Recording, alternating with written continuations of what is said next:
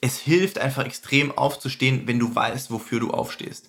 Und wenn du jetzt weißt, okay, es ist jetzt für mich der Berliner Halbmarathon, bleiben wir da bei dem Beispiel, weil es einfach jetzt am 2. April ist, ähm, das ist mein Ziel und da will ich zum Beispiel meinen ersten halben laufen oder ich möchte äh, meine Bestzeit verbessern. Ich möchte erstmal unter zwei Stunden bleiben. Ähm, es hilft extrem, wenn man weiß, wofür man es tut, finde ich. So geht es mir zumindest.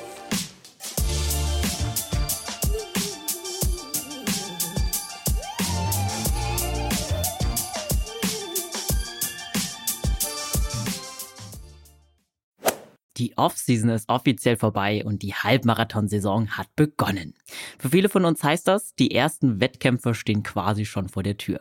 Stellt sich die alles entscheidende Frage, wie legen wir einen erfolgreichen Wiedereinstieg hin und was sollten wir beachten, wenn wir unser Halbmarathontraining beginnen? Für diese Fragen haben wir einen absoluten Experten am Start, denn er hat schon unzählige Wettkämpfe bestritten und ist unter anderem 2016 auch für Olympia gelaufen. Die Rede ist von Marathon-Star Philipp Flieger. Er spricht mit uns über den Übergang von Off-Season in Wettkampfsaison und gibt seine Top-Tipps zum Besten für einen gelungenen Start ins Halbmarathontraining. Fahrtenspiele, zwölf Wochenpläne und Tapering-Phase. Um das und vieles mehr geht's diesmal. Ich bin Elliot aus der Redaktion und wünsche euch ganz viel Spaß beim Hören. Hi Philipp, willkommen zurück hier bei unserem Podcast. Ja, Elliot, äh, schön, dass ich zum zweiten Mal bei euch äh, zu Gast sein darf und äh, ja, ich freue mich sehr, wieder hier sein zu dürfen. Ich freue mich auch total. Du warst, ich habe extra recherchiert, du warst tatsächlich 2019 das letzte Mal bei uns zu Gast. Ja, wie fühlt es sich an, jetzt zurück zu sein? Äh, schön, schön zurück zu sein. Äh, damals ähm, war das noch mit der Eileen? Das war tatsächlich eine, ich glaube, wenn ich mich recht erinnere, Folge so ein bisschen über die Karriere bis dahin, über auch wahrscheinlich Olympische genau. Spiele und solche, solche Sachen. Ähm, ist natürlich jetzt eine, eine längere Zeit dazwischen gewesen. Da ist natürlich auch viel passiert, logischerweise, klar. Ähm, ihr wart schon damals, äh, ich möchte sagen, Pioniere im, im Podcast-Game. Ähm, für mich war das damals echt aufregend, in solchen Formaten noch dabei äh, zu sein. Inzwischen ähm, ja, haben, haben wir ja auch mit meinem äh, Co-Host äh, Ralf Scholz ja auch schon seit einiger Zeit einen Lauf-Podcast Bestzeit äh, am Start. Insofern freue ich mich, jetzt wieder mehr, äh, auch mal wieder zu Gast zu sein, weil die Regelmäßigkeit, ein eigenes Format jede Woche rauszubringen, ist zwar schön, aber man hat natürlich auch so die ja. äh, Gelegenheit, mal wieder mit ähm, anderen Fragen und Blickwinkeln konfrontiert zu werden. Ja, das wollte ich auch schon ansprechen. Das ist super spannend, dass du in der Zwischenzeit, also ich glaube so um Corona herum, ne, hast du deinen eigenen Podcast gegründet sozusagen. Hast jetzt natürlich total viel Erfahrung. Wir hatten, einen, wir hatten einen krassen Masterplan äh, für die Weltherrschaft. Nein, überhaupt gar nicht. Also äh, du hast das richtig angesprochen. Tatsächlich war es so, äh, Corona hat äh, natürlich äh, alle von uns irgendwo ein bisschen so aus dem gewohnten Leben rausgerissen für einen äh, Profisportler und einen ähm, Sportjournalisten, der halt, die beide sich schwerpunktmäßig mit dem Thema Sport auseinandersetzen, äh, war das ja. natürlich auch eine Zeit, wo wenig stattgefunden hat ähm, an Arbeit und äh, deshalb hatten wir so ein bisschen das Feeling, wir, wir probieren da mal was aus ohne irgendeinen Plan. Äh, wir wussten ja auch nicht, ob das irgendwie so harmoniert und ähm, aus irgendeinem unerfindlichen Grund ist äh, plötzlich daraus dann jede Woche eine neue Folge geworden. Also deswegen im Jahr sind wir auch schon bei 142 Folgen und äh, hat auch ja, sehr viel Spaß gesehen. gemacht. Mhm. Also oder macht immer noch sehr viel Spaß, aber es ist natürlich schön, ähm, dass man mit so einem wöchentlichen Format auch äh, in sehr regem Austausch logischerweise mit der Lauf-Community steht. Ja, total cool. Äh, kriegst du das dann locker hin, so neben dem Training und so? Nimmt das nicht so viel Zeit ein? Also, ähm, du wirst das noch besser wissen als ich, weil die Post-Production macht bei uns meistens Ralf, aber alleine redaktionell mhm. so eine Folge vorzubereiten und sich auch entsprechend zu informieren, Gäste zu akquirieren, so eine Folge aufzunehmen, ähm, das ist ja nicht nur damit getan, dass man hier mal auf Start und Stopp drückt, ganz im Gegenteil, das ist schon echt ja. Aufwand. Und äh, waren da sicherlich auch hier und da schon an dem Punkt, wo wir gedacht haben, puh, wird das nicht zu viel. Bei mir mit, mit dem Sport, bei Ralf, dem wird es ja auch nicht langweilig, der ist ja auch ständig äh, überall auch äh, auf der Welt unterwegs, logischerweise im Sport-Events zu covern, äh, von, von Triathlon, WM, Hawaii, äh, Olympische Spiele, Japan, Winterspiele und so weiter und so fort. Ähm, das war schon teilweise echt intensiv. Ähm, aber ja, äh, also es macht Spaß und äh, irgendwie hat man dann auch so, man, man, möchte so ein Baby ja dann auch nicht sterben lassen. Also dann, das hängt dann halt an zwei Personen, die das halt irgendwie hinkriegen müssen jede Woche. Und da geht schon ein halber Tag für drauf, bin ich auch ehrlich. Ähm, ja. Aber es war äh, bisher schon so, dass, dass wir dann auch, wenn es mal eine schwierigere Phase gegeben hat, äh, dass wir gesagt haben, ähm, komm, es hat sich gelohnt und dann ist halt mal eine Folge vielleicht ein bisschen kürzer oder vielleicht muss man auch sagen, ist nicht jede Folge ein absolutes Highlight. Das kannst du auch gar nicht, glaube ich, äh, kannst du gar nicht leisten. Ähm, und das ist aber auch von der, von unserer überschaubaren Fanbase, glaube ich, ist das schon ähm, auch immer sehr ähm, akzeptiert worden. Die wissen ja, dass wir das irgendwie ja. versuchen möglich zu machen. Und solange Freitag 5 Uhr die Folge online ist, sind alle happy. ja, also da musst du mir auf jeden Fall äh, nichts erzählen. Ich weiß, wie viel Arbeit das auf jeden Fall ist. Und ja, umso schöner, dass du dir die Zeit genommen hast, heute auch bei uns in der Podcast-Folge mit uns zu sprechen und sogar über ein äh, richtig großes Thema haben wir uns heute vorgenommen. Wir haben diesmal eine sehr inhaltsbasierte Podcast-Folge, würde ich es nennen. Ähm, da habe ich auch eine sehr geschmeidige Transition. Ich habe äh, ein bisschen auf deinem Instagram geguckt ne, und habe gesehen, dass du aktuell sehr viel auf dem Laufband äh, trainierst. Ich habe da viel Laufband-Content gesehen ja. und wollte dich gleich mal zu Beginn fragen, wie ist es bei dir in den Wintermonaten? Trainierst du da hauptsächlich Indoor? Bislang nicht. Ähm, der Grund, weshalb das bei mir jetzt sehr rapide zugenommen hat, ist tatsächlich, dass ich nicht wie sonst die letzten Frühjahrsmonate, sag ich mal so üblicherweise zwischen Januar und März äh, sehr viel Zeit in, in Kenia verbracht habe, ähm, im, im ja, Höhentraining einerseits, ne, aber auf der anderen Seite natürlich auch klimatisch äh, eigentlich perfekt zu dieser Jahreszeit am Äquator äh, zu trainieren. Auf 2400 Meter Höhe hast du da so ja, 20, 25 Grad und natürlich meistens sind die harten äh, Workouts irgendwie relativ äh, zeitig am Morgen. Da hast du dann auch gerne mal 12 Grad, wenn gerade so die Sonne aufgeht. Also das ist ideal und du hast natürlich extrem starke Trainingspartner vor Ort. Ähm, das war so der, der Klassiker, das, mein, mein Frühjahrsklassiker in den letzten, ich würde mal sagen, drei oder vier Jahren. Ähm, aber da ich vor zweieinhalb Monaten Vater geworden bin zum ersten Mal, äh, hat sich da natürlich ah, ja. auch einiges äh, verändert in, in puncto Prioritäten äh, und äh, ist natürlich klar Family First. Also ich äh, habe natürlich dann auch nicht die, äh, den Antrieb gehabt, jetzt irgendwie sehr lange weg zu sein, irgendwie zwei Monate von zu Hause, sondern habe ja. mir im Vorfeld natürlich Gedanken gemacht, was ist, wenn wir doch mal irgendwie eine, eine, eine Schlechtwetterfront haben.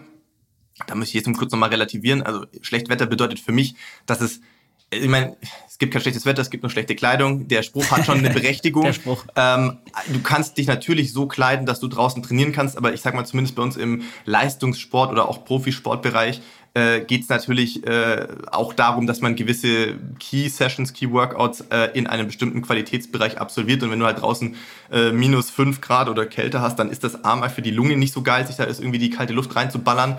Äh, und für die Muskulatur bei uns natürlich auch einfach ja, ein unnötiges Verletzungsrisiko, sage ich jetzt mal. Und ähm, dementsprechend habe ich da haben mal die Fühler ausgestreckt zu äh, Laufbandherstellern, sage ich jetzt mal, die dafür bekannt sind, dass sie auch äh, Hochleistungslaufbänder machen, die halt jetzt mal schneller gehen als äh, 20 km/h. Und äh, Woodway ist äh, in dem Fall natürlich auch einer der Namen, der da als erstes auftaucht. Insofern ähm, ja, war das eine easy choice und äh, bin sehr froh, ähm, diese Möglichkeit zu haben, äh, auszuweichen, wenn es jetzt draußen irgendwie sehr kalt oder glatt ist und trotzdem ähm, eben in der Qualität im Training keine Abstriche machen zu müssen. Hm. Also erstmal gratuliere nachträglich äh, zu deinem Kind. Dankeschön. Also äh, zwei Babys, ne? Podcast-Baby, ja, ja. in der Zwischenzeit echtes Baby bekommen. Ja, ja. ja, kann ich natürlich verstehen, dass du dann auch nicht so viel ähm, ja, weg sein möchtest. Ähm, wie sieht's dann generell so mit deinem Trainingspensum aus, so gerade in den Wintermonaten? Ich meine, du machst das jetzt natürlich total professionell. Das kann man jetzt nicht so ganz vergleichen mit wahrscheinlich dem Großteil unserer HörerInnen und auch mit mir natürlich. Ähm, aber wie sieht's da so aus? Wir haben ja jetzt gerade diese, diese Zwischengangsphase, jetzt ist Februar, äh, bald geht's aber richtig los wieder mit den Wettkämpfen. Also wir haben jetzt diese, diesen Übergang zwischen Winter und Frühling. Ähm, ja, aber wie sieht's normalerweise im Winter bei dir aus? Weil da ist ja eigentlich noch bis zu einem gewissen Grad äh, ist ja da ja eigentlich noch Off-Season für dich wahrscheinlich. Ja, das hat sich auch über die Jahre so ein bisschen gewandelt ähm, mit dem Fokus auf die auf die Straßenlaufsaison. Da muss man natürlich sagen, äh, der Background bei mir, äh, angefangen als Kind klassisch Leichtathletik, Spielspaß, alle Disziplinen, natürlich irgendwo auch relativ schnell rauskristallisiert, andere Disziplinen eher talentfrei, Laufen okay und äh, hatte einfach am Laufen auch äh, irgendwie immer schon am meisten Spaß. Das heißt, man fängt natürlich mit Wettkämpfen logischerweise nicht mit zehn Jahren mit Marathon an, sondern ähm, das hat dann mal mit 1000 Meterläufen im, im Stadion klassisch angefangen. Äh, das hat sich dann weiterentwickelt, irgendwie 5000, 10.000, was man halt dann irgendwann so macht, wenn man irgendwie Anfang 20 ist. Und da war die Saison, der klassische Saisonverlauf wirklich so, zumindest für uns, ähm, du hast wirklich so eine Grundlagenphase gehabt im Training, also Saisonende, irgendwie Spätsommer, ähm, hast dann irgendwie deine zwei, drei Wochen Off-Season gemacht oder vielleicht sogar vier Wochen, zwei Wochen wirklich mal komplett Urlaub, zwei Wochen irgendwie so ein bisschen äh, semispezifisch antrainieren, vielleicht auch mal was anderes, Radfahren, ähm, vielleicht auch mal, keine Ahnung, äh, Sportarten, für die du sonst jetzt nicht so viel Zeit einplanen kannst. Und äh, dann ging es meistens irgendwie so im Oktober langsam los, dass man einfach in einem, in einem Grundlagenbereich äh, erstmal wieder solide ähm, sich an, Belastungs, äh, an Belastungen gewöhnt hat, also sprich erstmal wieder ein regelmäßiges Laufen. Dann hat man peu à peu, ähm, ich sag mal, Kraftausdauereinheiten eben eingebaut, also äh, beispielsweise Tempowechselgeschichten, ohne dass du das jetzt auf einer vermessenen Runde machst, aber ähm, spielerisch, so Fahrtspiel nennt man das, äh, mhm. vielleicht Minutenläufe oder sowas in einem hügeligen Gelände, ähm, Bergsprints und solche Sachen, ähm, um, um laufspezifische Kraft äh, irgendwie langsam aufzubauen. Und das ist im Frühjahr dann meistens so der, der Switch so ein bisschen gewesen. Also wir haben meistens Ende des äh, Frühjahrs gerne so ein paar Outdoor-Rennen gemacht, Crossläufe nennt man das, ähm, die auch echt viel abverlangen, auch me mentale Toughness, sage ich jetzt mal, mhm. ähm, wo aber eben genau diese, diese ähm, Werte, auch Kraftausdauer und so gefordert sind. Und dann, klar, Richtung Sommersaison, Saisonhöhepunkt, ging es meistens dann natürlich darum, Wettkampfgeschwindigkeiten zu trainieren oder natürlich auch idealerweise Geschwindigkeiten, ähm, an sich Geschwindigkeiten zu gewöhnen, die schneller sind als das, was du laufen möchtest. Anders ist natürlich so ein bisschen der, der Zyklus für Straßenläufe. Äh, Straßenlaufsaison ist eben natürlich klassischerweise nicht im Sommer, sondern ist eben meistens im Frühjahr, ich sag mal so hm, März, April ähm, und äh, dann im Herbst so beginnt klassischerweise mit dem Berlin-Marathon Ende September und geht bis Anfang November äh, mit dem New York Marathon. Das sind so die, die, die vier, fünf, sechs, sieben Wochen äh, Enden eigentlich, wo du, wo du diese großen ähm, Halbmarathons und, und Marathons hast. Und da würde ich schon sagen, also ganz anders wie, wie der Werdegang äh, von früher ist es nicht geworden. Meistens nach dem Marathon im Herbst ähm, hat man oder habe ich auch mir meistens eine längere Auszeit gegönnt ich muss sagen, äh, für diejenigen, die jetzt nicht wissen, wie alt ich bin, ich werde dieses Jahr 36. Also ich bin für Lauf Deutschland in dem, äh, sagen wir mal, leistungssportorientierten Umfeld, was ich da mache, schon eher der Laufoper, muss man sagen. Da gibt es, glaube ich, jetzt Aber sieht noch jünger aus, auf jeden Fall. Dankeschön. Ja, laufen halt jung. das stimmt. Aber äh, ich sag mal so, was, was die meisten Leute ja nicht sehen, ist, wie ich morgens aufstehe. Das, das ist nicht mehr ganz so schwungvoll, nicht mehr ganz so schwungvoll wie Mitte 20, das muss ich leider zugeben. Ähm, aber ich glaube, dass mir wirklich viel geholfen hat, ähm, Pausen zu nehmen. Äh, das ist auch ein Learning gewesen, das hat mich, hat mich Jahre gekostet, weil in den jungen Jahren mit Anfang, Mitte 20 bist du einfach so ehrgeizig, dass es auch extrem schwer ist, auf den zu, also auch fundierten Rat von außen manchmal zu hören, sprich Coach oder, oder andere Arten von Mentoren, die einfach schon Ahnung haben, ähm, die hier und da auch mal sagen, hey, halt mal den Ball ein bisschen flacher, hier nimm mal einen Off-Day oder nimm dir da mal zwei Wochen äh, Urlaub in der Saisonpause und mach wirklich mal gar nichts, statt immer weiter zu trainieren. Ähm, das hat leider, äh, wie das halt so ist in so Sturm- und Drangzeiten, immer mit dem Kopf durch die Wand, äh, bis man halt irgendwann feststellt, die Wand ist doch meistens härter. Und äh, hat mhm. sicherlich auch in jungen Jahren viele Verletzungen äh, unnötigerweise bei mir äh, ergeben. Ähm, auch OPs, die dann teilweise die Folge waren. Ja, Leistungssport ist leider kein Gesundheitssport und das muss man auch immer mal wieder betonen. Also da, da muss man, glaube ich, eine klare Trennlinie ziehen. Ich würde das jetzt auch auf jeden Fall, was wir jetzt so machen, nicht uneingeschränkt weiterempfehlen.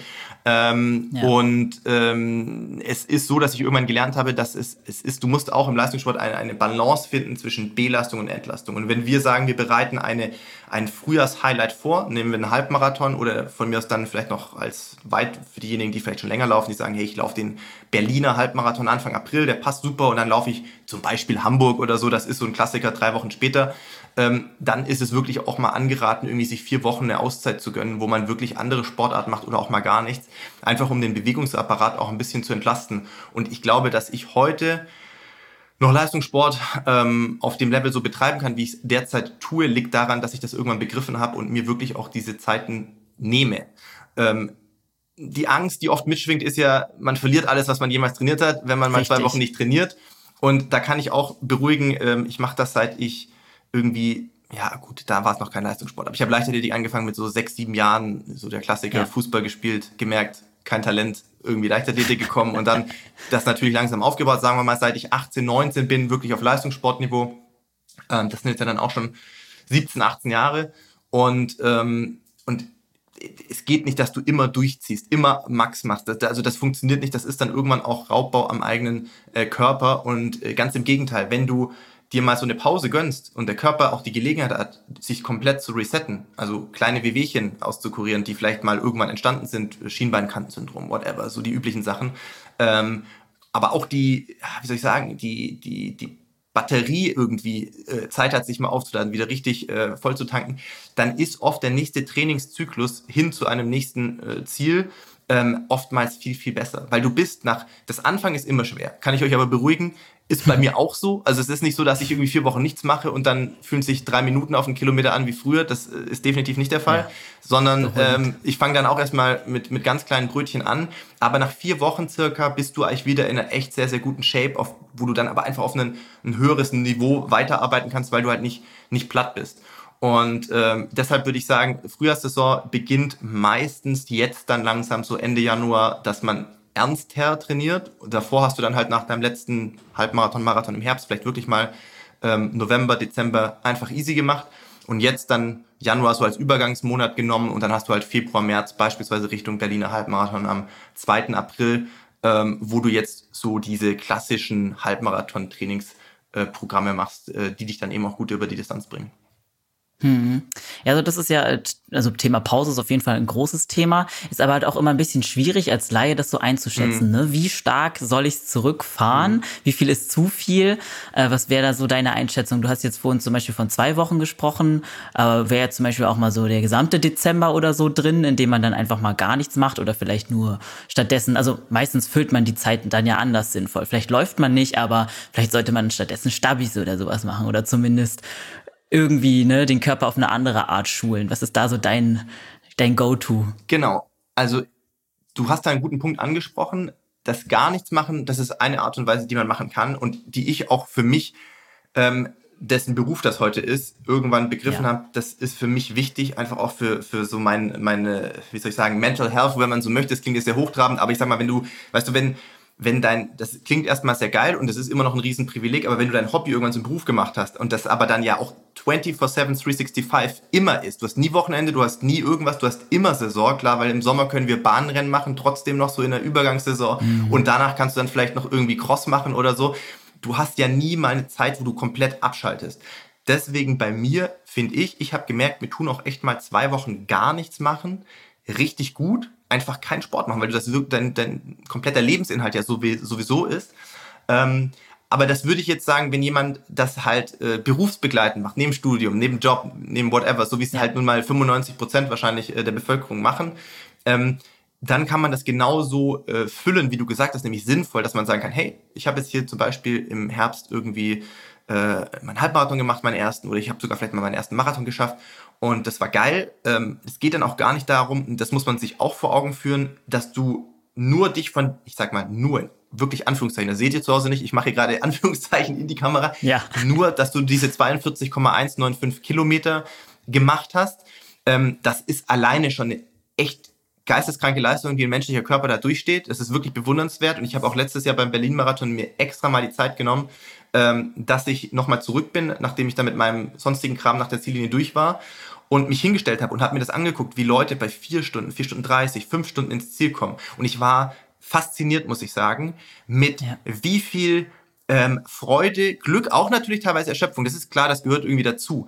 Aber ähm, Freudentränen, über die Ziellinie gelaufen sind, weil sie diese krasse Challenge, wo sie vielleicht irgendwann mal dachten, das können sie vielleicht nicht schaffen, an dem Tag erreicht haben. Und deswegen, das ist das Geile, finde ich, am Marathonlaufen. Ja, für uns geht es vielleicht um Olympianorm oder keine Ahnung, oder noch 30 ja. Sekunden schneller zu rennen, was ja eh bescheuert ist, eigentlich, wenn man sich das mal vor Augen führt. Bei einem Rennen, das 42 Kilometer ist, den Aufwand, den wir dafür betreiben, ist eigentlich komplett irre.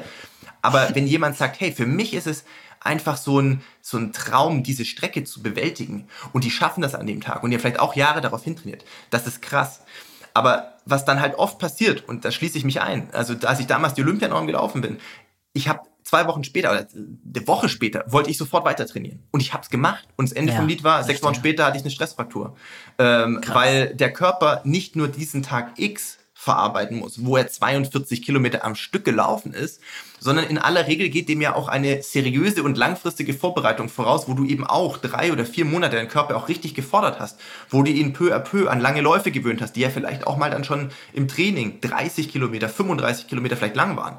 Und dieses Gesamt äh, Konstrukt muss man äh, sich vor Augen führen. Und dementsprechend ist es wirklich ratsam, eigentlich nach einem, nach einem Marathon nicht sofort zur Tagesordnung überzugehen, auch wenn man euphorisiert ist und, und so, sondern dass man sagt, hey, ich gönne mir jetzt diese vier Wochen und wenn ich, äh, wenn ich es brauche für mich, weil, weil ich mich einfach dann auch besser fühle, ähm, das geht ja vielen so, ähm, wenn ich mich bewege, wenn ich was für meinen Körper tue, Dann gibt's natürlich genau die Möglichkeiten, ähm, semispezifisch was zu machen, sowohl im Cardio-Bereich, ja, da bietet sich an, äh, natürlich Radfahren, äh, vielleicht, weiß ich nicht, gibt's natürlich auch alle äh, verschiedenen äh, Optionen von äh, Rennrad über Gravelbike, was natürlich beides vereint, Mountainbike etc. Ist egal, also du kannst draußen sein, du kannst äh, ähm, du kannst dein Herz-Kreislauf-System trotzdem trainieren, ohne den Impact des Laufens sozusagen ähm, und, und vielleicht sogar mal ganz, ganz andere Radien äh, erkunden, die du sonst jetzt läuferisch nicht unbedingt erforschen kannst. Du kannst schwimmen gehen, wer schwimmen kann. Ich bin leider ein echt schlechter Schwimmer, muss ich ganz ehrlich sagen, aber ja, ich beneide ja. Leute, die gut schwimmen können. Ist auch natürlich ein Cardio-Training, aber gleichzeitig auch extrem gut für so Rumpfstabi und, und generell äh, äh, ja, eigentlich Ganzkörperstabi-Arme werden natürlich auch gefordert. Oder eben ganz, äh, ganz was anderes, dass man sagt, hey, pass auf, ich äh, sehe das irgendwie zyklisch als Vorbereitung für meinen vielleicht nächsten Trainingsblockplan, den ich mir auch wie auch immer vorgenommen habe. Ähm, ich sage jetzt, ich mache einen, einen kraftfokussierten Block und gehe jetzt wegen mir zwei, dreimal die Woche ins Gym oder du musst auch nicht ins Gym, die meisten Übungen kannst du auch zu Hause machen ähm, und bereite sozusagen meinen Körper ähm, darauf vor, was ich dann äh, als, als nächstes äh, läuferisch wieder vorhabe. Mhm. Okay, also da haben wir schon mal rausgehört, Pause ist sehr, sehr wichtig hier und sollte nicht unterschätzt werden. Es, es, ist, es, ist, zu oft unterschätzt, das, äh, das trifft es, glaube ich. Ja. ja. Auf jeden Fall, ja. Mm, ja, irgendwann beginnt ja dann die Saison wieder, ne? Und dann gibt's halt diesen, diesen komischen Übergang zu, wir fangen wieder an mit dem Training, aber wir sind noch lange nicht da, wie du vorhin äh, ne, beschrieben hast, wir sind noch lange nicht bei, den, bei der Leistung, die wir vorher erbringen konnten. Ähm, hast du da vielleicht so ein paar Tipps, wie eine gelungene, also wie wir eine gelungene Saison einleiten? Also vielleicht hast du doch selber irgendwelche Rituale oder irgendwelche Sachen, die dir helfen, um wieder reinzukommen. Und das ist ja auch so eine Sache, das ist ja nicht nur körperlich, sondern wie du meintest, auch wirklich mental. Man muss sich wieder auch mental darauf vorbereiten, was leisten zu wollen, ne? Leistung zu steigern. Das ist, geht ja auch nicht von 0 auf 100, gerade wenn man eine Pause gemacht hat. Genau, also es ist, ich glaube, der erste Schritt sollte der sein, nachdem man ein ähm, Rennen beendet hat, in eine äh, Erholungsphase geht, erstmal appreciaten, also dankbar sein, was man zu leisten imstande war, was der eigene Körper einem gegeben hat. Das ist Punkt eins. Punkt zwei ist in dieser Erholungsphase. Das, das kann ja auch dazu dienen, eben ähm, neue Ziele zu definieren, was ich empfehlen würde. Also ich bin zumindest ein sehr äh, zielorientierter Mensch. Das muss nicht jeder sein, aber ich, mir hilft es einfach, eine Struktur, eine Disziplin aufrechtzuerhalten, weil es ist jetzt auch nicht so, den, den Mythos kann man ja auch mal ausräumen, dass wir es geil finden, jeden Tag irgendwie, äh, äh, weiß ich nicht, morgens um sechs aus dem Bett zu springen, als erstes zu trainieren, damit man irgendwie seine 30 Kilometer Was? am Tag runterschrubbt mit zwei Einheiten am Tag, 200 Kilometer die Woche und dann noch zweimal Kraft und Physio und keine Ahnung das, das ist natürlich bei uns in einem ganz extremen Maß ausgeprägt. Aber so geht es wahrscheinlich anderen Menschen ja auch. Also ich finde, in dem Moment, wo du auch mal aufwachst und hast halt irgendwie, einen, weiß nicht, gestern einen stressigen Tag gehabt oder familienmäßig ist viel los oder äh, keine Ahnung, du hast einfach eine scheiß Nacht gehabt. Das gibt's ja alles. Es hilft einfach extrem aufzustehen, wenn du weißt, wofür du aufstehst. Und wenn du jetzt weißt, okay, es ist jetzt für mich der Berliner Halbmarathon, bleiben wir da bei dem Beispiel, weil es einfach jetzt am 2. April ist. Ähm, das ist mein Ziel und da will ich zum Beispiel meinen ersten halben laufen oder ich möchte äh, meine Bestzeit verbessern. Ich möchte erstmal unter zwei Stunden bleiben.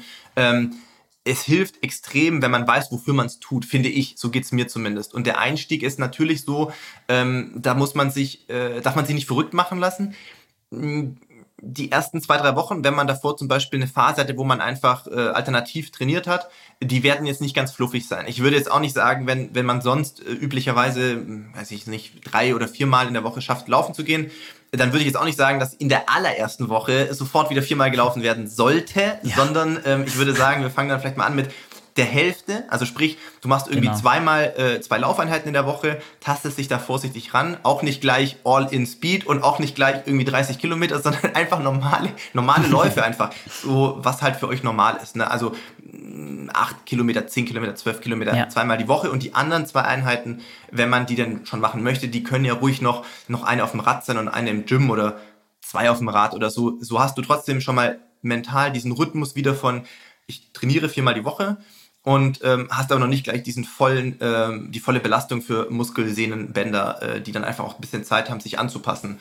Und da würde ich sagen, das sollte man vielleicht, ja, Körpergefühl ist wichtig. Ne? Ich rede jetzt schlau ja. daher, aber ich habe es auch oft genug Jahre lang selbst ignoriert und immer so, ja, das ist nur ein bisschen Muskelkater, da kann man drüber trainieren. Und irgendwann ist dann doch mal was kaputt gegangen. Mhm. Ähm, also Körpergefühl ist wirklich ein extrem unterschätzter Gradmesser. Das, das ist nicht, geht nicht nur ums eigene Wohlbefinden, sondern es sagt ja auch oft, was der Körper gerade möchte oder eher nicht so möchte, sage ich jetzt mal. Und ähm, wenn man jetzt irgendwie den, den, den Wadenmuskelkater des Todes hat, dann würde ich es nicht empfehlen, irgendwie einen Tag später irgendwie Bergsprints oder irgendein Tempoprogramm oder irgendwie sonst was zu machen, sondern dann sollte man da vielleicht gucken, dass man was Entspanntes macht ähm, und, und ein bisschen Pause ranlässt. Äh, wenn man das hat, gibt es ja genügend so Foam-Rolling-Sachen zu Hause, äh, wo man auch selber sich ein bisschen schon massieren kann.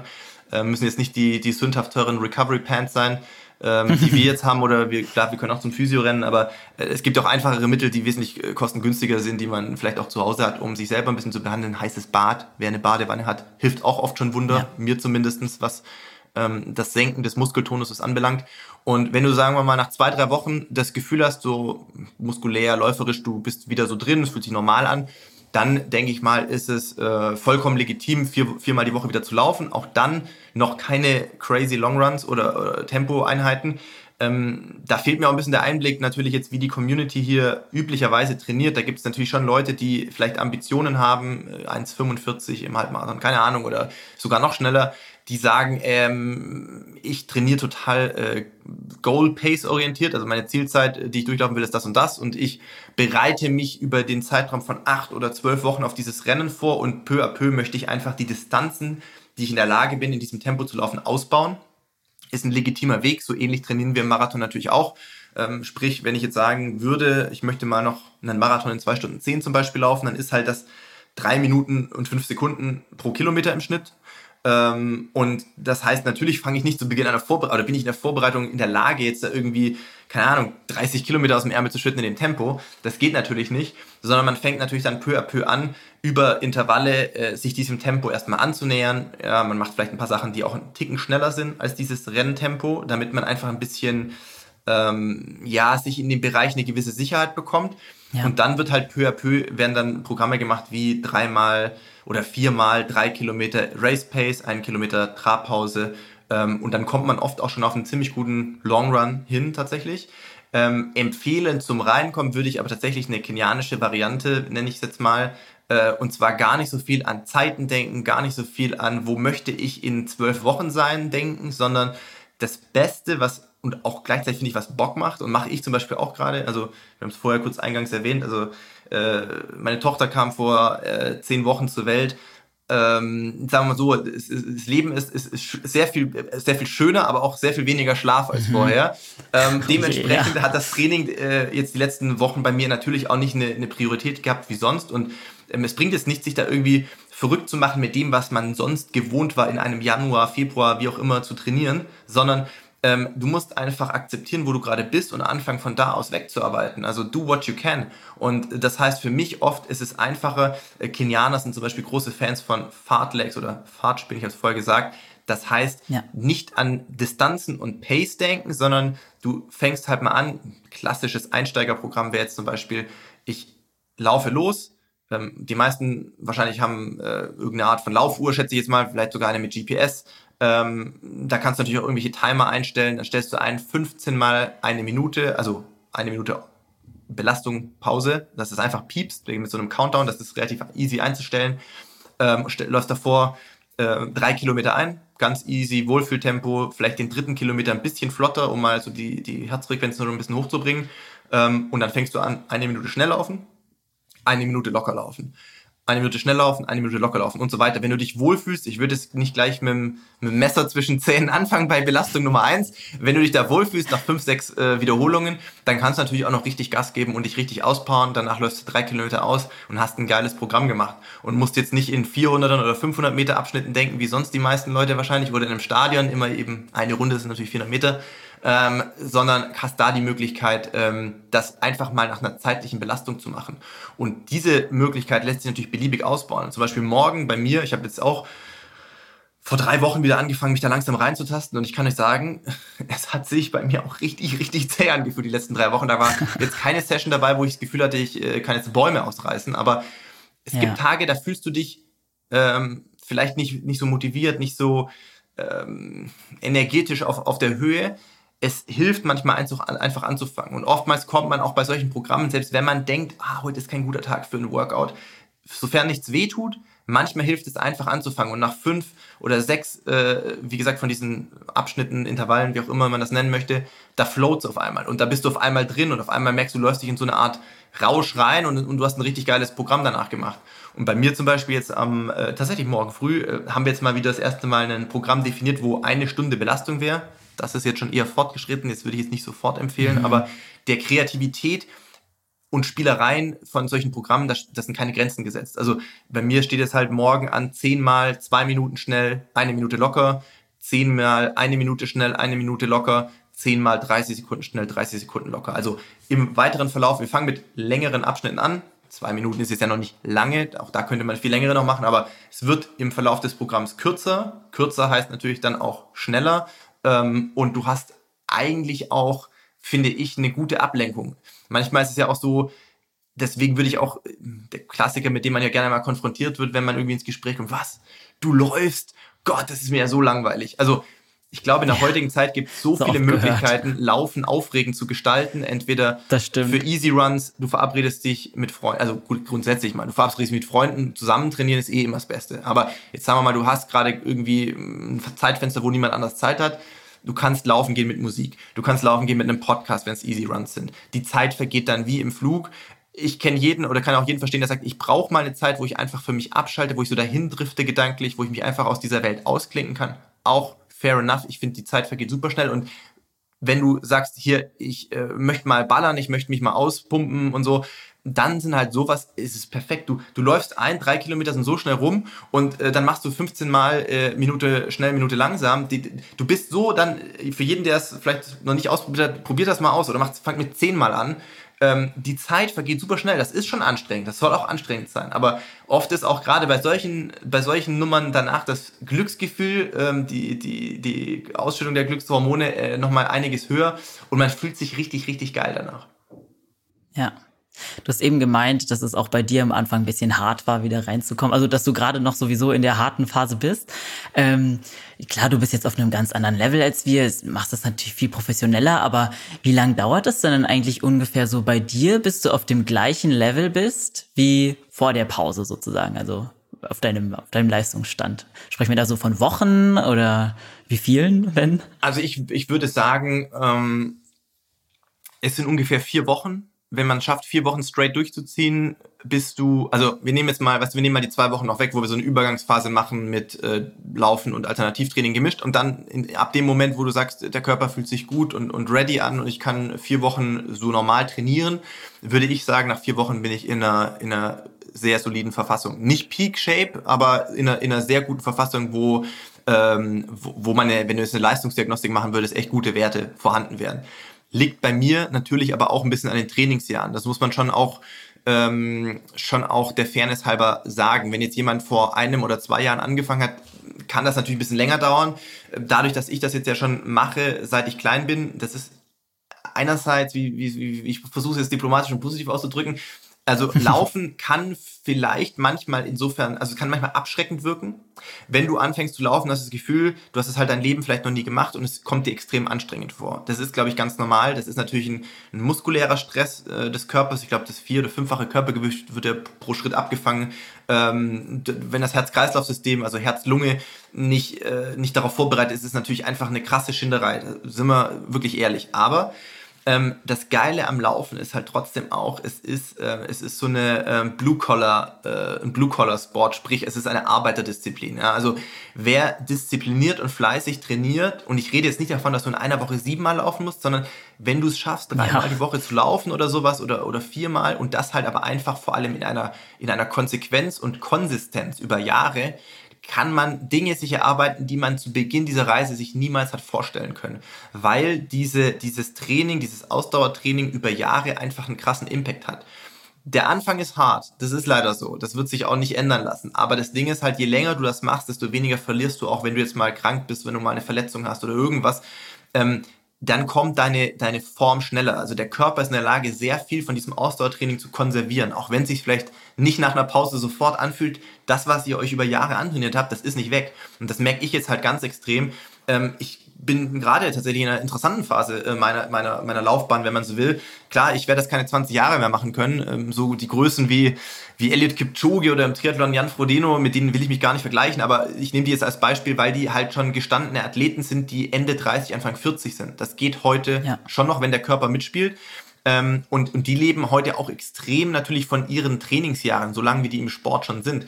Bei mir wird es sicherlich so sein, äh, klar, ich, ich, ich werde diesen Lifestyle nicht mehr so weiterführen, wie ich das die letzten Jahre gemacht habe, einfach weil ich auch bei meiner Familie und bei meiner, bei meiner Tochter sein möchte, das ist klar. Ähm, ich habe aber natürlich noch Bock auf den Sport. Ich habe auch Bock vielleicht noch auf neue Challenges, die das Laufen ja bereithält, weil es eigentlich ein sehr vielseitiger Sport ist.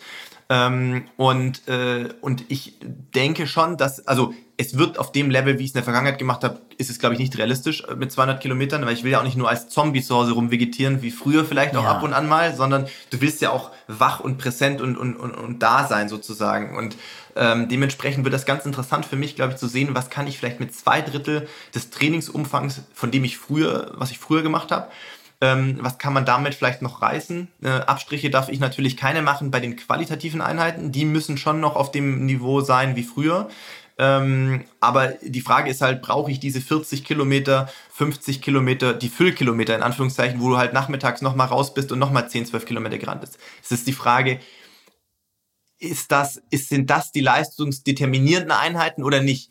Äh, oder reicht das, was du dir über die letzten 15 Jahre antrainiert hast? Äh, und, und du schöpfst aus diesem Pool jetzt noch ein paar Jahre raus, musst aber natürlich gucken, dass die Qualität stimmt. Das wird für mich eine spannende, äh, eine spannende Erfahrung noch werden, denke ich mal, in der nächsten Zeit. Aber ähm, ich würde sagen, wenn jemand schon ein paar Jahre Sport gemacht hat, und ähm, sich auch mal so eine Saisonpause gönnt von zwei bis vier Wochen, wo eben nicht so viel läuft oder, oder auch gar nicht läuft und was anderes macht, würde ich sagen, vier Wochen normales Training und dann sind die schon wieder in einer sehr, sehr ordentlichen Shape und dann hast du nochmal im besten Falle ähm, vielleicht sechs, sieben, acht Wochen bis zum Rennen XY. Bleiben wir bei Berlin, zweiter, vierter, hm. können wir uns sehen.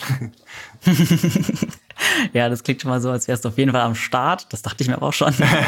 ähm, du hast jetzt ähm, acht Wochen zum Beispiel angesprochen. Ähm, die meisten, ne, die meisten Halbmarathonpläne gehen ja von diesem Zwölf-Wochen-Plan aus. Ja.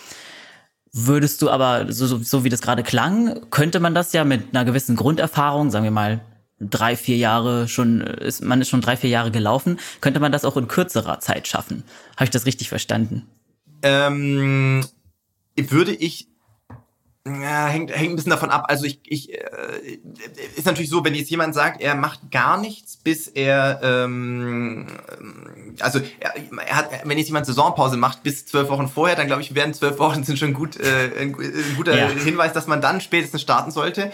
Ähm, also ich habe natürlich schon mit vielem selber aus äh, experimentiert. Ich habe schon äh, verletzungsbedingt teilweise verkürzte Vorbereitungen gehabt mit vielleicht mal nur zehn Wochen, die dann erstaunlich gut waren trotzdem.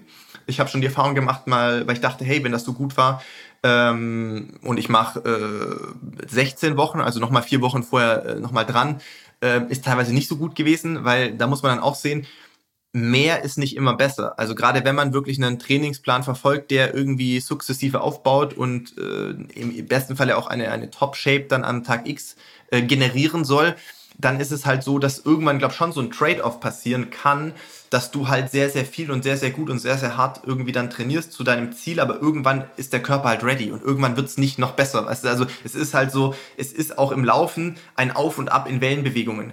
Äh, ich würde es so beschreiben, also du kannst jetzt natürlich, sagen wir mal, du bleiben wir beim Frühjahr, du machst jetzt irgendwie deine zwölf Wochen bis Berlin dann würde ich aber dringend empfehlen, dass man sich so eine Auszeit eben gönnt, weil dann hat der Körper die Zeit, sich zu erholen, erholt sich, Prinzip der Superkompensation, natürlich auf ein höheres Niveau, als er vorher war, von dem du dann mhm. die nächste Vorbereitung anfangen kannst, zum Beispiel dann Richtung Berlin-Marathon ähm, und, äh, und, und fängst halt auf einem höheren Plateau schon an, wieder diese zwölf Wochen zu machen.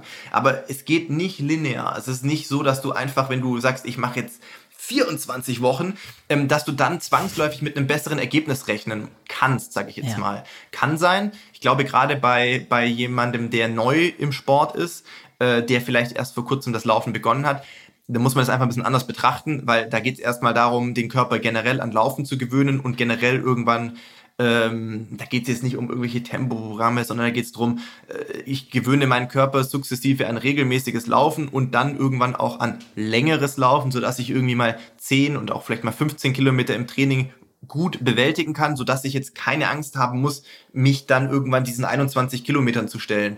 Ähm, da ist es vielleicht anders, aber wenn jemand schon auf einem Level ist, wo es für ihn persönlich um, um Bestzeiten geht, würde ich schon so ein gewisses zyklisches ähm,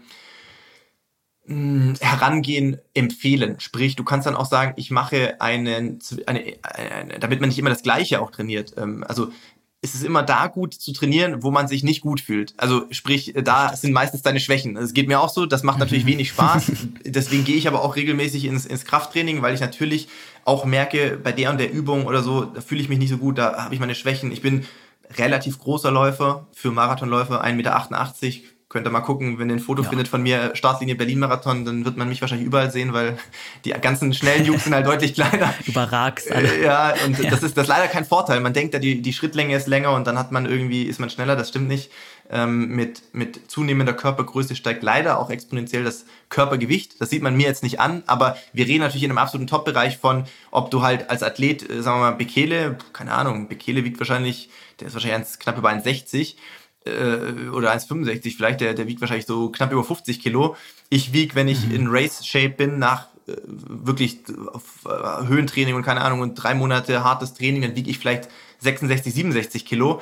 Ähm, das klingt natürlich immer noch leicht für 1,88 Meter und ist auch natürlich äh, in einem leistungssportlichen Kontext sehr, sehr leicht, aber ihr müsst halt trotzdem überlegen, du musst dann halt erstmal äh, 12 Kilo, die musst du halt mit mehr Engine, mit mehr Motorleistung ja irgendwie wettmachen, weil das ist halt wie in der Formel 1. Ein Auto, was halt einfach leichter ist, an den gleichen Motor hat oder einen besseren Motor, das kannst du ja nicht schlagen. Ähm, und ja. äh, so ähnlich ist das in, im Top-Bereich bei uns irgendwo auch. Ähm, aber das heißt, ähm, ich, ich würde sagen, ähm, zwölf Wochen ist, ein, ist eine gute Herangehensweise vier Wochen vielleicht so ein bisschen zum Reinfinden noch, äh, spielerisch, wie ich schon gesagt habe, mit, mit, mit Temp, also mit Minutenläufen ohne Druck, sich mal wieder in, in äh, Bereiche reinwagen, was schnelles Laufen ist. Und dann hast du auch nochmal acht Wochen, wo du dann wirklich auch dein, äh, deine Goal Pace, also dein, dein, dein Wettkampftempo in längeren Abschnitten trainieren kannst.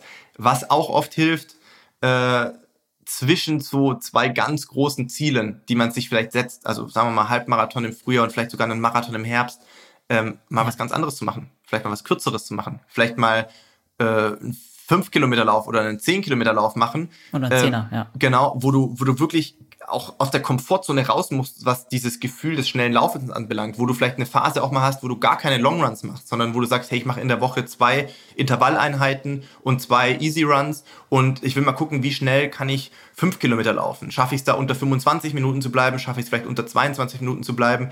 Ähm, weil solche Reize natürlich auch helfen, mittelfristig auf längeren Strecken wieder schneller zu laufen, weil dir das Tempo, dein Tempo für Halbmarathon dann nicht mehr so wahnsinnig schnell vorkommt. Hm. Äh, apropos kürzere Wettkämpfe, also 10er, 5er. Ähm, in vielen, ja, in vielen Tipps, die man so um, rund um das äh, Halbmarathon-Training findet, wird auch geraten, dass man zwischendurch, so gegen Ende der Trainingszeit, diesen 10 Kilometer Wettkampf mal machen soll, um zu prüfen, ob man ready ist sozusagen für den Halbmarathon. Wie siehst du das? Denkst du, das ist unbedingt notwendig oder kann man das auch weglassen? Was ist deine Meinung dazu? Ähm, absoluter Fan davon. Ähm, wenn ich äh, in der Vergangenheit gute Halbmarathons gelaufen bin, dann in aller Regel äh, mit einem Zehner, den ich zwei Wochen vorher oder drei Wochen vorher gelaufen bin im, im Training. Da muss man dann auch unterscheiden, ähm, für jemanden, der jetzt schon regelmäßig auch Zehnerzeiten gelaufen ist, es ist vielleicht nicht unbedingt, es ist möglich, aber es ist nicht unbedingt notwendig, ähm, dass du deine 10 Kilometer Bestzeit läufst. Aber ähm, Im Englischsprachigen nennt man so einen Zehner von einem Halbmarathon ganz gerne mal Rustbuster Race. Also sprich, äh, du, du gehst mal richtig aus der Komfortzone raus und danach alle, alle Systeme durchpusten sozusagen, weil du natürlich dein Schwerpunkt des Trainings richtet sich an eine Halbmarathon-Pace und so zwei, drei Wochen vorher mal bei einem Zehner wirklich all in zu gehen und auch mal richtig in einen Bereich, einen roten, roten Bereich zu gehen, wo du sagst, uh, das fühlt sich aber ganz, ganz ungewohnt und, und schnell an. Das hilft ungemein für das Hauptrennen eigentlich dann diese zwei oder drei Wochen später, sprich den Halbmarathon, weil du auf den ersten zehn Kilometern das Gefühl hast, du joggst eigentlich. Und das ist genau das Feeling, was du eigentlich haben möchtest, weil hart genug wird's hinten raus ja von alleine manchmal, ne? wenn es dann irgendwie letzten drei mhm. Kilometer, kenne ich jetzt wenige, die sagen, uh, habe ich jetzt gar nichts gemerkt, sondern ähm, es ist wirklich so, äh, so ein Rennen, äh, genauso wie viele äh, Marathonathleten das zum Beispiel auch mit einem Halbmarathon machen, dann aber meistens drei, vier, manchmal sogar fünf Wochen vorm, äh, vorm Marathon. Ähm, das hilft einfach wirklich sehr, dass dein Wettkampftempo für Halb oder für Marathon, ähm, sich am Tag X einfach entspannter anfühlt. Mhm. Okay, also es ist schon eine gute Sache. Wenn man eins hat, was man gut einbinden kann, ich würde es auf jeden Fall empfehlen. Das stimmt. Ja, das ist ja sowieso auch so ein bisschen die Frage. Also dieses, man kann prüfen, ob man für den Halbmarathon bereit ist, ist so ein bisschen schwammig manchmal, wenn man mhm. das so liest. Woher weiß man denn, ob man bereit ist? Weiß also spürt man das einfach oder äh, misst du das dann zum Beispiel auch ganz konkret an bestimmten ja, Zeiten? Also ich würde sagen, ja. Und ich glaube, dass ganz viele da draußen, auch wenn sie denken, dass sie vielleicht noch nicht so viel Ahnung vom Laufen haben oder sich noch nicht so sicher fühlen mit irgendwelchen Begriffen, die in der Trainingslehre da rumgeworfen werden, Leute, ehrlich, ich, ich bin mir sicher, wenn ihr euer Training durchzieht, ähm, ihr kommt an einen Punkt, jetzt mal davon ausgehend, dass da jetzt nichts äh, dazwischen kommt mit Krankheiten oder sonstigen Geschichten, ihr werdet einen Punkt erreichen, wo ihr euch einfach anders fühlt. Das nennt man dann Flow oder was auch immer. Es gibt einen Tag und das kann man auch gar nicht so richtig beschreiben, wann das kommt oder so, aber ich kenne es auch so von früher. Natürlich ist bei uns auch üblich, dass wir sehr viel testen, also dass wir sehr viel auch in, in Laboren sind mit Laufband äh, und, und Leistungsdiagnostik und Atemgasanalyse und VO2 Max und ja, kannst ja alles Mögliche testen. Heutzutage so Daten erheben kannst du da unendlich. Aber ganz ehrlich, also oftmals bestätigen diese Tests auch nur das, was du davor schon gespürt hast im Training. Wenn du auf einmal das Gefühl hast, du kannst Bäume ausreißen, wenn du auf einmal das Gefühl hast, dass Tempi, die früher für dich vielleicht hart waren, vermeintlich kontrolliert auf einmal laufbar sind, dann ist das auf jeden Fall ein Punkt, wo ihr euch ganz selbstbewusst zu euch selber sagen könnt, ich bin ganz gut in Shape und ich freue mich auf das Rennen, was jetzt ansteht ähm, ich glaube, dieses Gefühl hat man einfach irgendwann. Das kommt dann in einem raus. Das kann tatsächlich, das muss gar nicht in einer, in einer Tempoeinheit sein, wo man jetzt vielleicht denkt, boah, ich konnte jetzt die 400er oder ich konnte die 1000er, die ich da gemacht habe, irgendwie plötzlich nochmal deutlich schneller laufen. Es ist manchmal auch wirklich bei den lockeren Läufen, wo du dann denkst, ähm, keine Ahnung, ich weiß nicht, ob, äh, ob hier alle nach Herzfrequenz laufen oder nicht. Also ich meine, ich habe bei mir meine Polar eigentlich äh, immer um, äh, einfach um auch zu gucken, wie sind meine Pulswerte bei einem lockeren Lauf. Also ähm, damit kann man natürlich auch ein bisschen abfedern, ähm, dass man in Übertraining abrutscht. Aber ich sag mal, wenn du auf einmal fünf Schläge niedrigere Herzfrequenz hast, äh, wie sonst, auch bei einem lockeren Tempo, dann ist das ja schon Indikator in der Regel dafür, dass du sehr, sehr fit und austrainiert bist. Und, ähm, und das deckt aber meistens auch das eigene Körpergefühl. Also das muss man dann auch zulassen, beziehungsweise äh, man darf sich dann auch freuen, dass man diesen Status äh, erreicht hat, weil den hat man sich auch selber hart erarbeitet. Und der sollte dann auch ehrlich gesagt Zuversicht geben, dass man von einem Tag äh, X, wo man vielleicht auch Großes vorhat für sich, nervös ist ist ganz normal. Nicht zuletzt, wenn man dann irgendwie auf die Expo geht äh, und seine Startnummer abholt und dann ist da das ganze Gewusel an Menschen und die ganzen Stände und das ist halt so der Klassiker mit den Pre-Race-Nerves. Das ist, das gehört dazu und das muss auch so sein, weil diese, diese gewisse Aufregung vorm Rennen ähm, die sorgt ja auch dafür, dass man einfach noch ein bisschen höheren Adrenalinspiegel hat, der auch natürlich mitverantwortlich dafür ist, dass man weiß, es passiert gerade was Besonderes. Ja. Ich äh, habe irgendwie den Tag, auf den ich jetzt drei Monate hin äh, trainiert habe, der steht jetzt an, es ist soweit. Aber man darf auch an dieser Startlinie stehen und dieser ihr kennt den alle, also jeder, der in Berlin schon mal glaubt, dieser Countdown läuft da runter und du stehst in all den Menschen drin und es ist irgendwie ein geiler Vibe und alles sind irgendwie aber auch äh, positiv und so dann darf man sich auch nochmal kurz die Augen schließen und dreimal tief durchatmen und sich vor Augen führen, was man die letzten drei Monate, zwölf Wochen, you name it, wegen mir äh, vier Monate trainiert hat und sich auch nochmal vor Augen führen, dass man für genau jetzt da stehen will, wo man steht und dass man auch dafür äh, vorbereitet ist und mit einer gewissen, nicht Überheblichkeit, aber mit einer gewissen, mit einem gewissen Selbstvertrauen auch dieses Rennen angehen kann. Und wenn euch dieses Gefühl, ich bin gut drauf, sag ich mal, drei, vier Wochen vorher irgendwo mal bei einem Lauf begegnet, sage ich jetzt mal, ähm, dann ähm, ist aber auch der Punkt erreicht, wo man dann jetzt nicht, ne, nicht mehr mit, keine Ahnung, also nicht mehr extrem im Training draufhauen sollte. Also sprich, dann bist du schon gut drauf.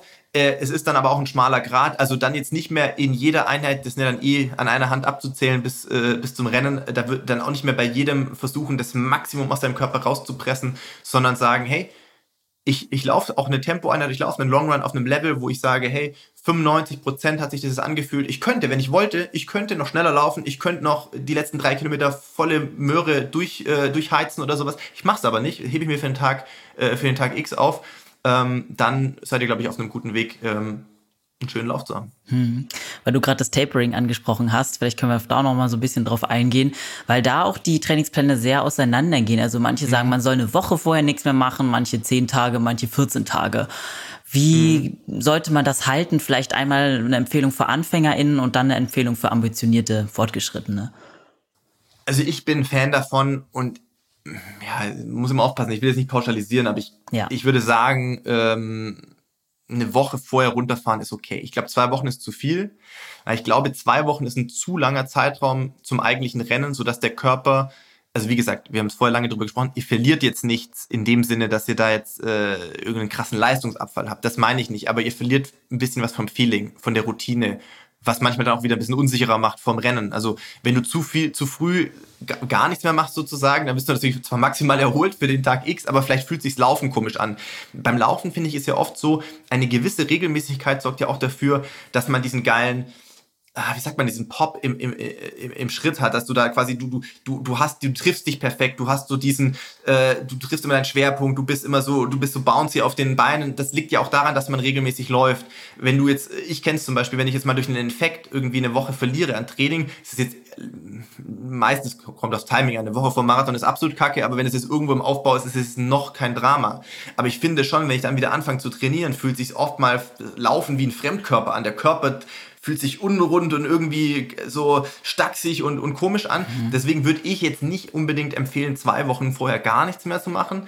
Ich würde sagen, eine Woche vorher richtig rausnehmen, machen wir tatsächlich sonst auch, wenn es ein großes Rennen ist.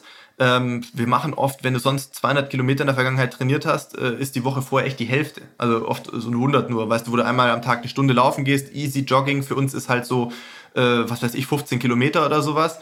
Und dann machst du danach drei Steigerungen, also diejenigen, die es noch nicht wissen, was Steigerungsläufe sind, das ist so äh, 80 Meter, 100 Meter irgendwie so, du fängst locker an, steigerst dich so bis 95 Prozent Sprint, ähm, einfach um so ein bisschen nochmal in, in einen anderen Laufschritt reinzukommen, einfach mit einem guten Gefühl aufzuhören. Ähm, und deswegen würde ich sagen, für Anfänger in der Woche vor vom Halbmarathon beispielsweise, ich würde zweimal eine kleine Runde laufen gehen, ähm, hängt ein bisschen natürlich vom Trainingsstand ab. Schwer da jetzt eine allgemeine Empfehlung zu geben. Ich würde sagen, zwei kurze Läufe, 30, 40 Minuten. Ähm, zum Beispiel, äh, lass mich kurz rechnen, Sonntag meistens das Rennen. Ich würde sagen Freitag irgendwie und Mittwoch oder sowas. Ich glaube, dann, dann ist man auf der sicheren Seite, dass man nicht zu viel macht, aber trotzdem irgendwie äh, zweimal sich ein bisschen bewegt hat. Ähm, ist manchmal auch für den Kreislauf und für den Stoffwechsel ein harter Cut. Weißt du, so äh, vor allem, wenn du eigentlich noch was vorhast. Wenn du danach in Urlaub gehst, äh, kein Problem. Ähm, aber wenn du jetzt sagst, sag mal, du willst eigentlich am Sonntag irgendwie eine gute Leistung für dich bringen ähm, und machst aber eine Woche nichts, kann sein, dass irgendwie vom, vom, vom, vom Stoffwechsel irgendwie auch der Körper sich komisch anfühlt. Also zwei, zweimal eine kleine Runde laufen, nach diesen 30, 40 Minuten drei Steigerungsläufe machen, ähm, dass man einfach nochmal so ein bisschen gutes Feeling hat. Und tatsächlich für die Leute, die ambitionierten Halbmarathon machen und normalerweise vielleicht viermal die Woche laufen, würde ich sagen, drei kleine Laufeinheiten gehen, beziehungsweise zwei Easy-Laufeinheiten und ein kleines Programm.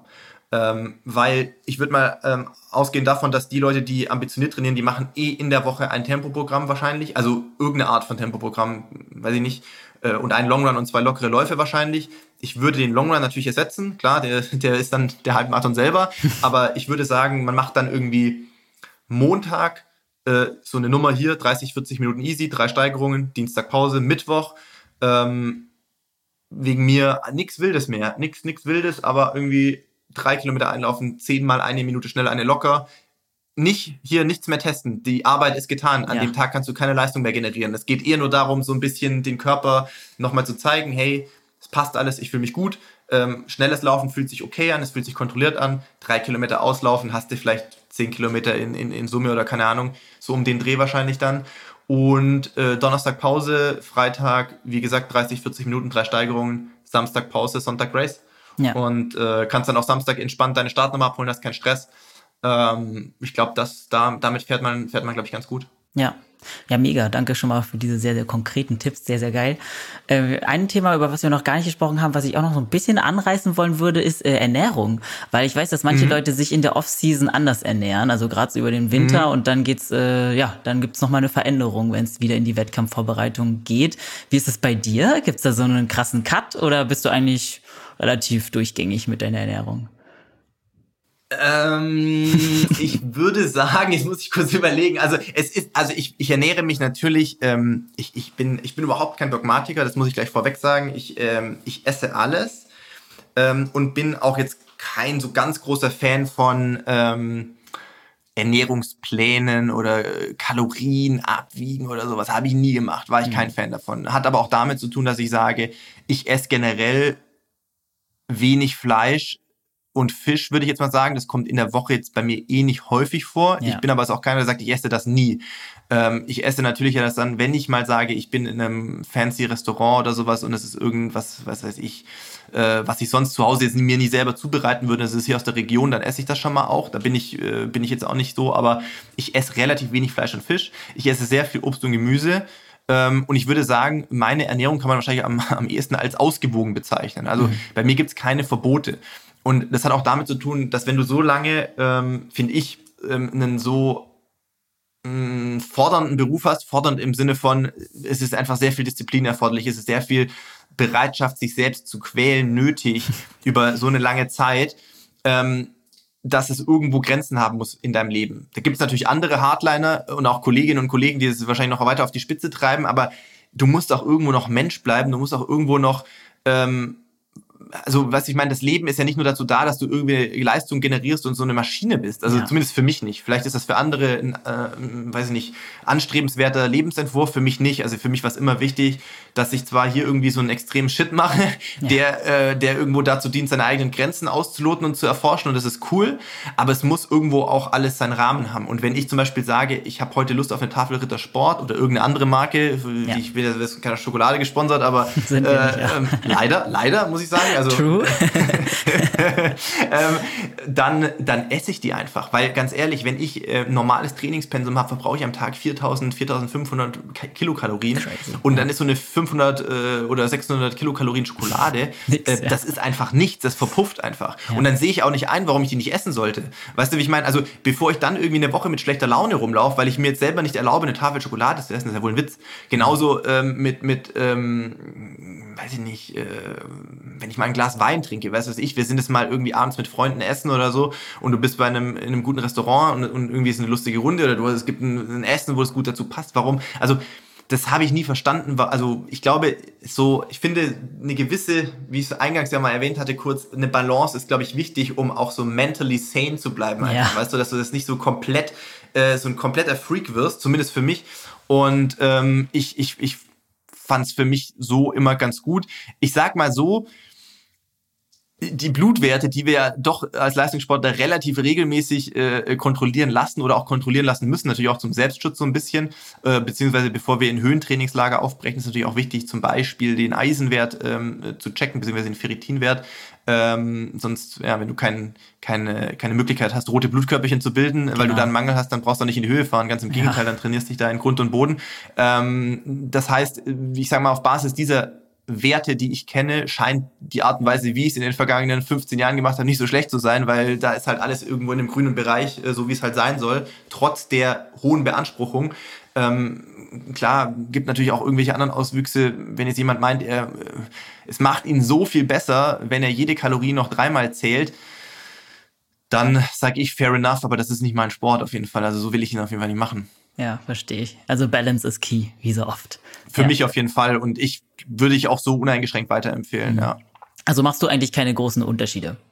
Habe ich jetzt so ein bisschen so rausgehört. Naja, kann schon sein. Also ich sag mal jetzt ganz ehrlich, so Weihnachten und so, ähm, Weihnachten und, und die Zeit, äh, gut, dann war eh sehr viel Freunde, Family und so, ja. wie gesagt, Geburt der Tochter November und so dann trinke ich auch mal im Verhältnis mehr Alkohol, als ich ja. sonst in der Saison trinken würde, weil du einfach viel mit Familie bist und ich bin, ich wohne nicht da, wo meine Familie, oder ich komme ursprünglich aus der Stuttgarter Gegend, ich wohne seit, äh, seit 2007 in Regensburg, das ist so die Gegend, wo meine Frau herkommt. Ich bin jetzt auch leider nicht mehr so oft zu Hause, das heißt, wenn man dann mal eine Woche zu Hause ist, dann hast du einfach auch viele Freunde und, und, und Family-Besuche und sowas und dann ist das ja meistens mit irgendwie einem schönen Essen und einer guten Zeit verbunden und dann dann ist das auch okay, glaube ich, wenn man da mal, äh, äh, oder für mich ist es zumindest okay, äh, wenn man da dann vielleicht auch äh, verhältnismäßig mehr Alkohol äh, konsumiert, als man das sonst wahrscheinlich als Sportler tut.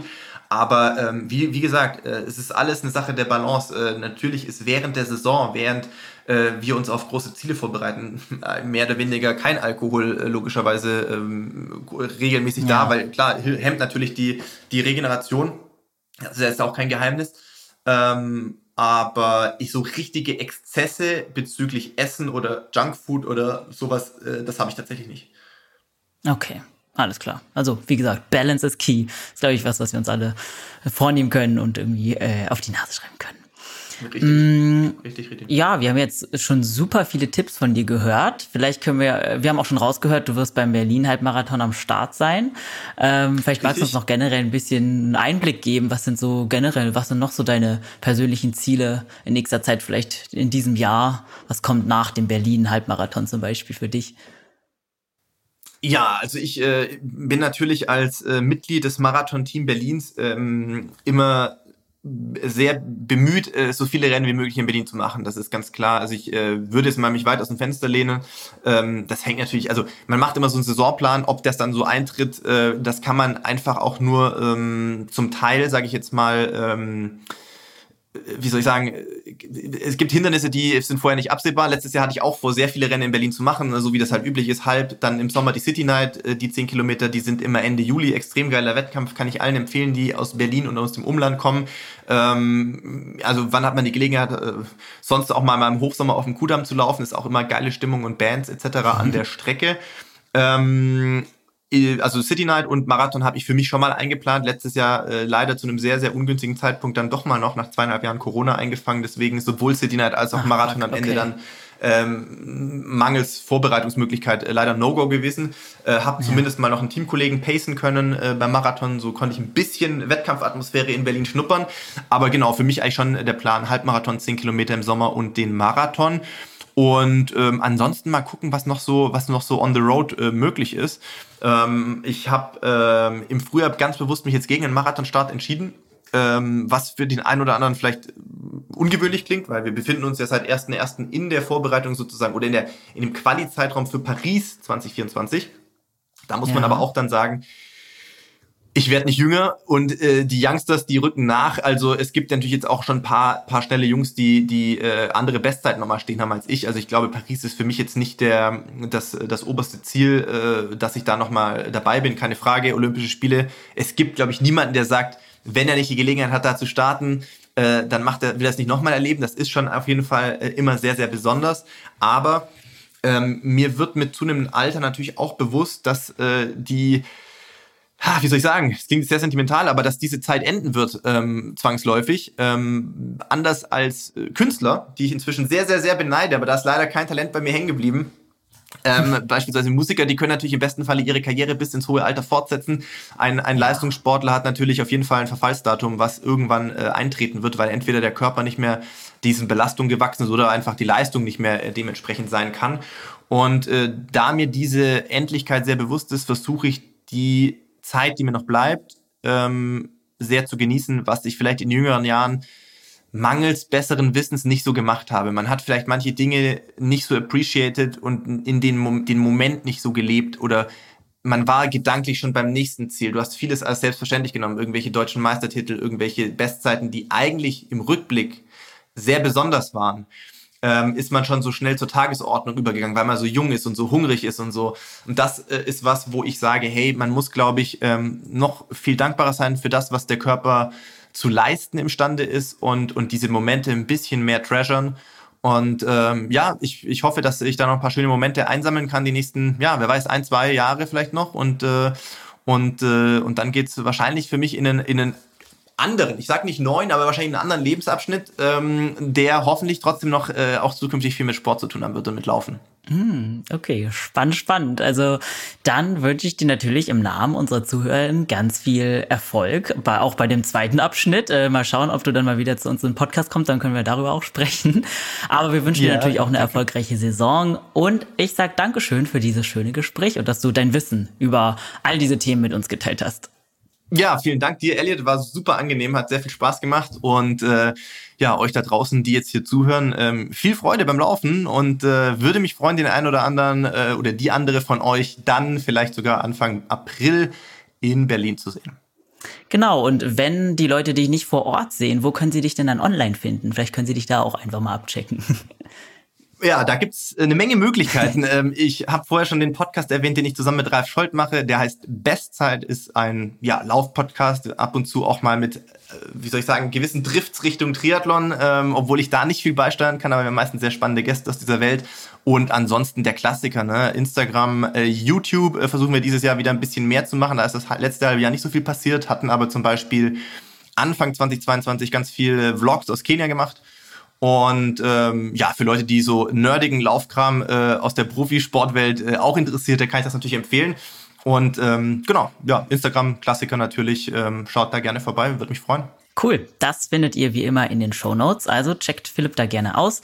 Checkt uns auch gerne aus auf Instagram unter achilles.running. Und wenn euch die Folge gefallen hat, dann freue ich mich, wenn ihr die Folge teilt und uns auf Spotify oder Apple Podcast eine gute Bewertung dalasst. Ansonsten hören wir uns wie immer nächsten Freitag. Bleibt gesund, viel Erfolg im Training und keep on running.